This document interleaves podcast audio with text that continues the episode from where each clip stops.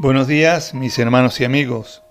Hoy más que nunca tenemos que preguntarnos, ¿cómo está nuestra fe?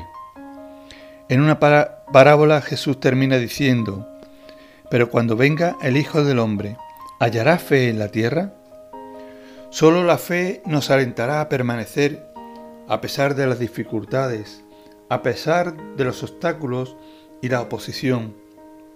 Esta fe debemos pedirle a Dios cada día, que Él nos la dé, y la cual también debemos ejercitarla, de modo que no vivamos tanto por la vista, sino en una práctica continua de nuestra confianza en el Señor y en sus promesas. En Lucas capítulo 17, en los versículos 5 y 6, los apóstoles le dijeron a Jesús, aumentanos la fe. Entonces el Señor le dijo, si tuvieseis fe como un grano de mostaza, podrías decir a este sicómoro, desarraigate y plántate en el mar, y os obedecería. Esta petición de los discípulos fue una petición genuina. Quería la fe necesaria, en este caso, para ejercitar un perdón radical, que podemos leerlo en los versículos anteriores. Creían que necesitaban más fe de la que ellos en esos momentos tenían. Pero Jesús no se refirió de forma directa a su inquietud, porque la cantidad de fe no era tan importante como su propósito y autenticidad.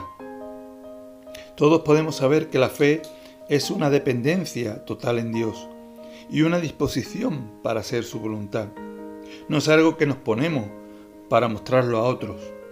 Es obediencia total y humilde a la voluntad de Dios, una disposición para hacer lo que Él nos manda y ordena. La cantidad de fe no es lo más importante, sino la clase de fe que tengamos en nuestro Dios Todopoderoso.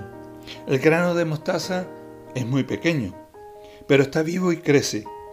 Como esta semillita, una pequeña cantidad de fe genuina en Dios se enraizará y crecerá apenas visible al principio.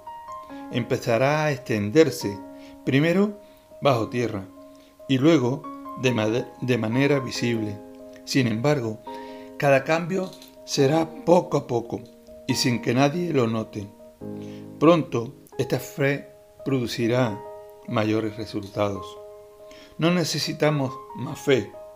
Una pequeña semilla es suficiente si está viva y en crecimiento. Hoy más que nunca, en estos tiempos en que vivimos, no necesitamos más fe, necesitamos que la poca fe que tengamos sea una fe viva y en constante crecimiento.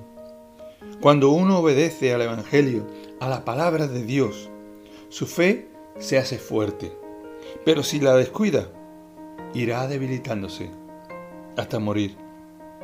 Hermano y amigo, en este día Cuidemos de nuestra fe, preocupémonos de ella para que no se debilite y en estos tiempos difíciles podamos llevar frutos que glorifiquen a nuestro Padre Celestial.